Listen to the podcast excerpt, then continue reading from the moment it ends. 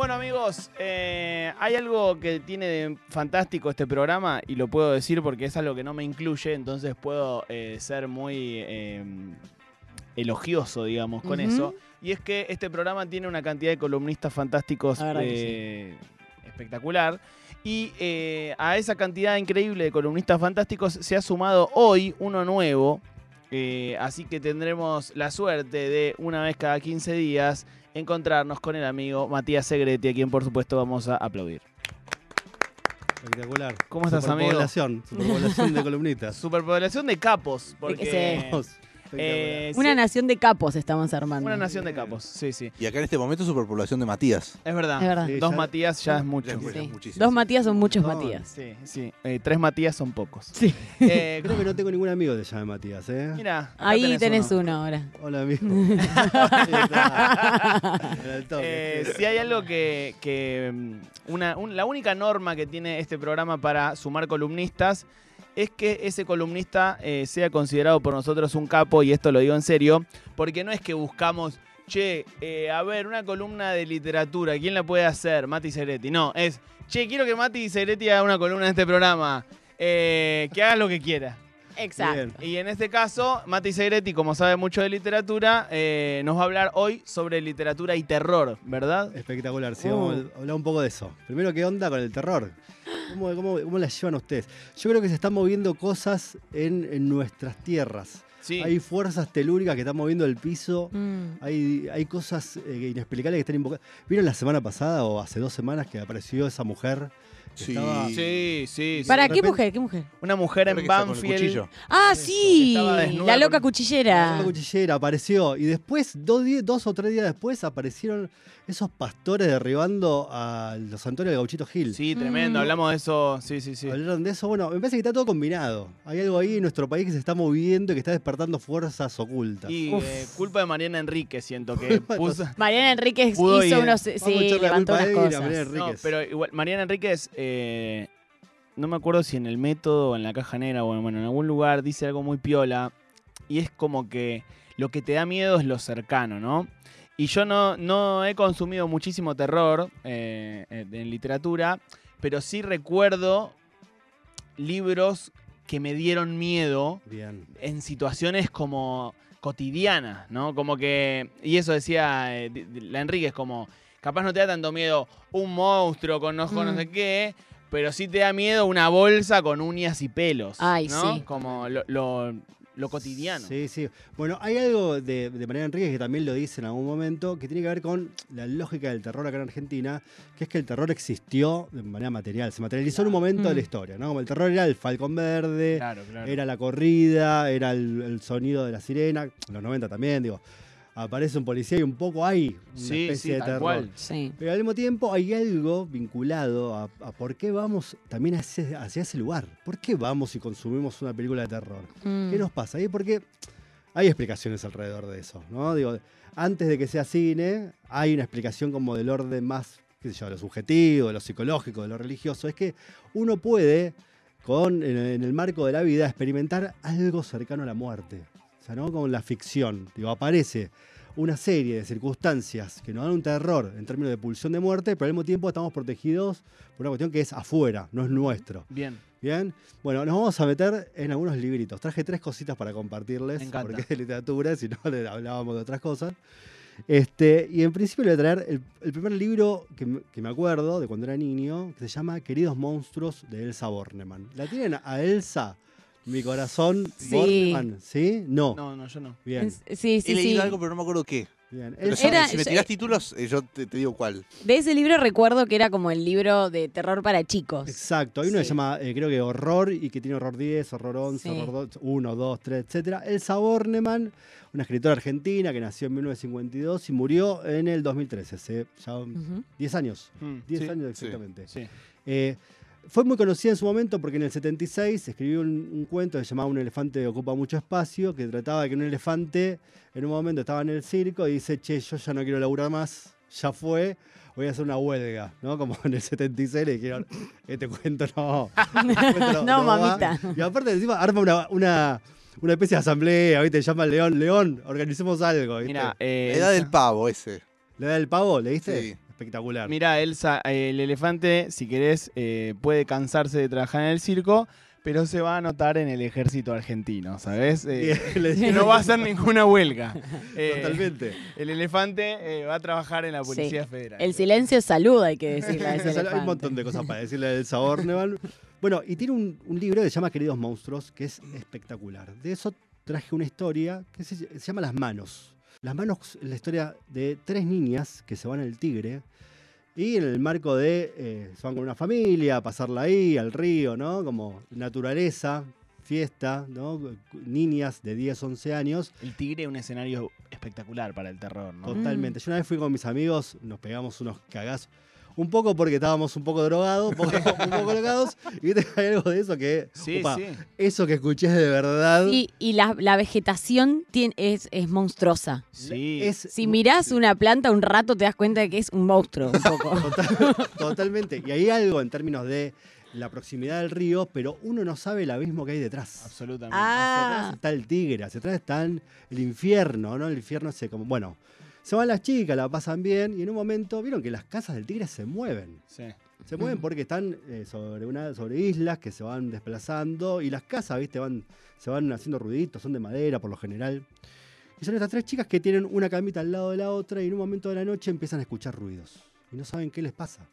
Entonces es- empiezan a decir que puede llegar a ser esto del ruido y, tienen, eh, y empiezan a escuchar voces y alguien que las llama y en un momento deciden agarrarse de las manos las tres y se quedan dormidas.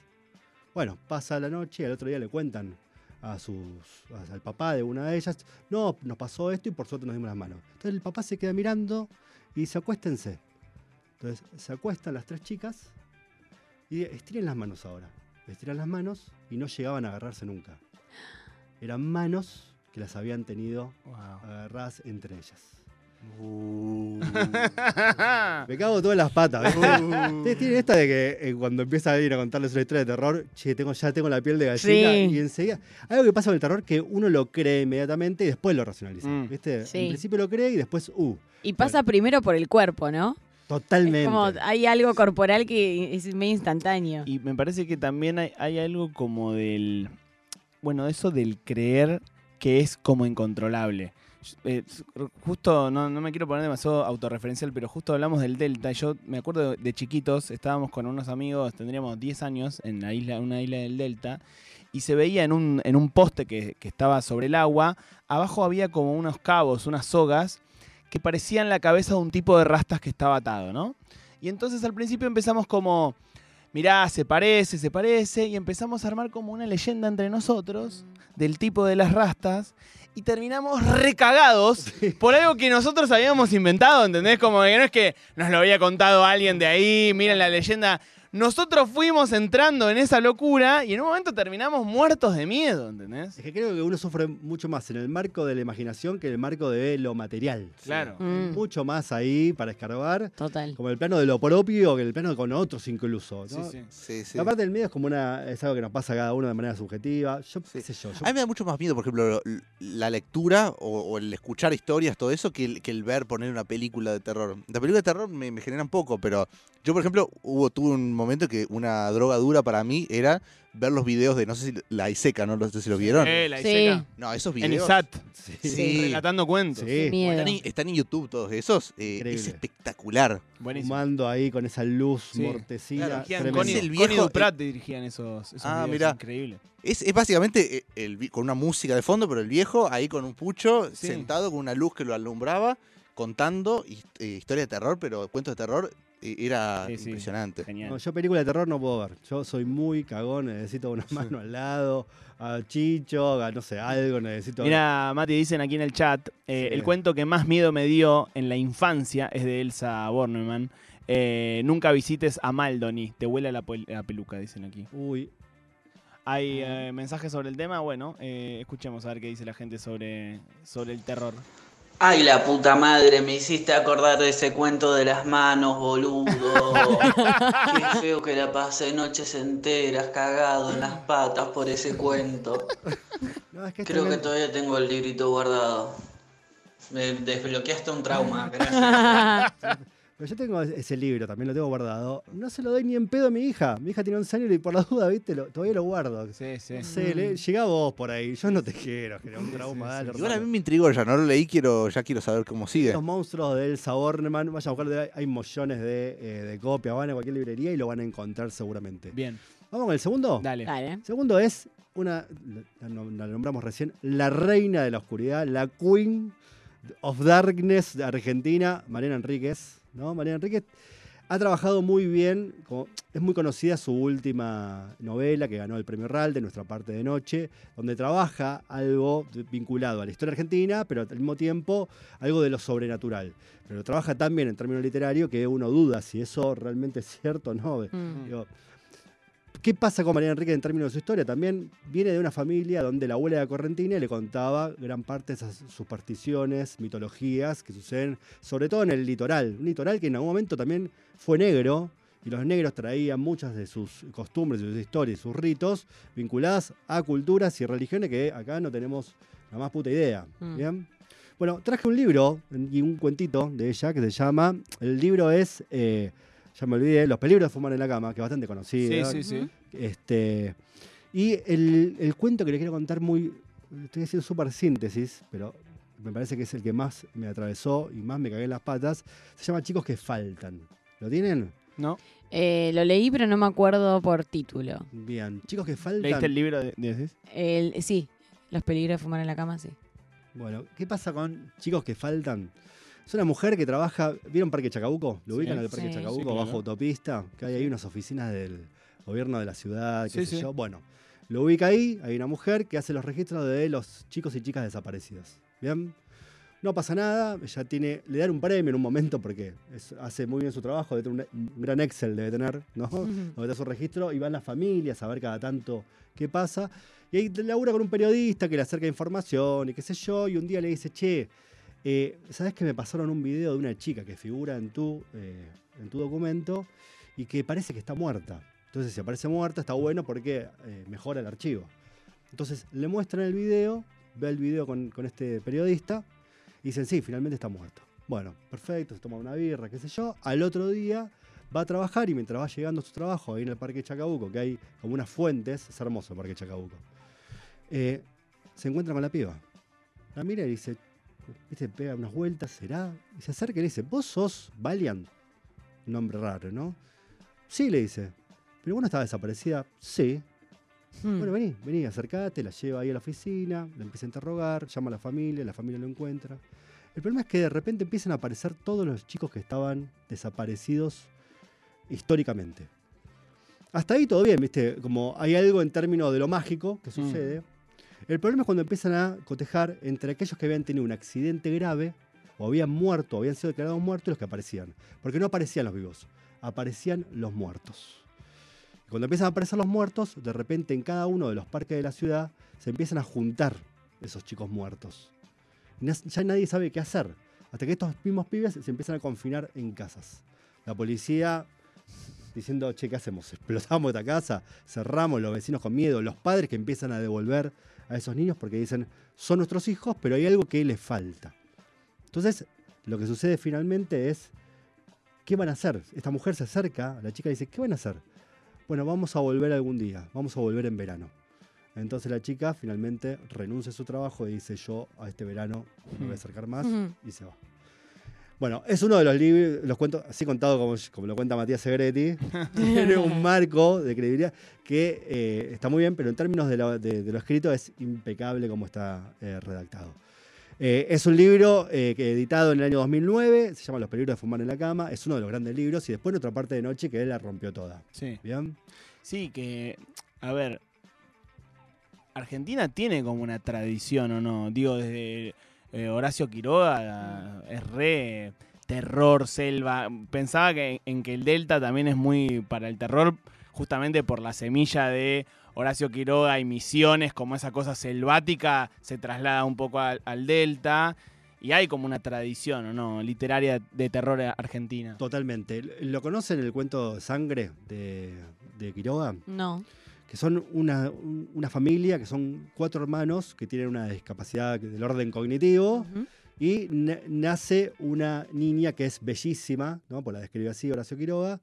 Y estos cuatro hermanos ven que están confinados, siempre violentados, los cagan a palo los padres, qué sé yo. Ven cómo los padres eh, eh, cortan a los animales, ¿viste? Los abren, a la gallina, le cortan el pescuezo, qué sé yo. Hasta que y dicen que a los objetos lindos había que hacer eso porque había que desplumarlos. Un día estos niños los dejan solo con su hermanita y van estos cuatro hermanos y la- le cortan el pescuezo y se la comen. Y se llama sangre porque es todo. Está buenísimo para como novela gráfica también. Sí, hay una tradición, pero no es una tradición. Exacto, sí. El almohadón de plumas, dice Uf, madre, sí. bueno. Dani, que también eh, lo mencionaba eh, Zoe en el chat de YouTube, que es, la- dice, el primer cuento de terror que, que había leído. Increíble. Yo me acuerdo con mi hermano, mi hermano, mi hermano en una época estaba con una mística religiosa, íbamos al secundario, qué sé yo, empezó a hacer la comunión, la confirmación, qué sé yo, y estábamos viendo el exorcista. Yo soy re cagón, ya lo anticipé acá, y mi hermano aparece, viste, como en un momento, eh, empieza a exorcizar al- a la niña, y mi hermano se da vuelta y me dice, cada vez que se lo nombra el diablo, se lo convoca. Upa. Che, está, eh, eh, está- está ocurriendo, mientras estamos hablando de cosas de terror y está ocurriendo ruidos extraños. Sí, hay ruidos raros. Se activan Bueno, los sentidos también cuando hablas de, de este tipo de Es cosas verdad, porque verdad. No sé si están tenés que moviendo estar algo abiertos. arriba Sí. Se activan los... Se está moviendo algo arriba. Están moviendo algo arriba, pero eh, es como que le parece un trueno. No, O sea, igual discúlpame los fantasmas que debe haber en este edificio. Eh, Ah, sí, sí. Es igual es la explicación racional que se mueve algo arriba. ¿eh? Claro. Eh, yo eh, voy a cumplir con la tradición de esta radio y se lo voy a decir a todas las personas que Por ingresen favor. a este estudio por primera vez. Acá estuvo Walt Disney, loco. Bien. O sea, acá hay fantasmas de verdad. En Claro. este estudio. Acá, hay una Acá. acá atrás hay una en este chimenea. estudio. Eh, así que, y, y pianos que se tocan solos. Sí. O sea, sí o sí hay fantasmas. Sí. en- Espectacular. en esta bueno, gracias, gracias. Vamos con el tercer libro. Bien, por ahora tenemos Los monstruos de Elsa Bornemann. Los Eh, peligros de fumar en la cama. Queridos monstruos. Ah, queridos monstruos, perdón. eh, chicos que faltan de Los peligros que fuman en la, eh, de fumar en la cama de Mariana Enríquez. Y ahora y- vamos con bien. Ultratumba, de Leo Yola. Sí.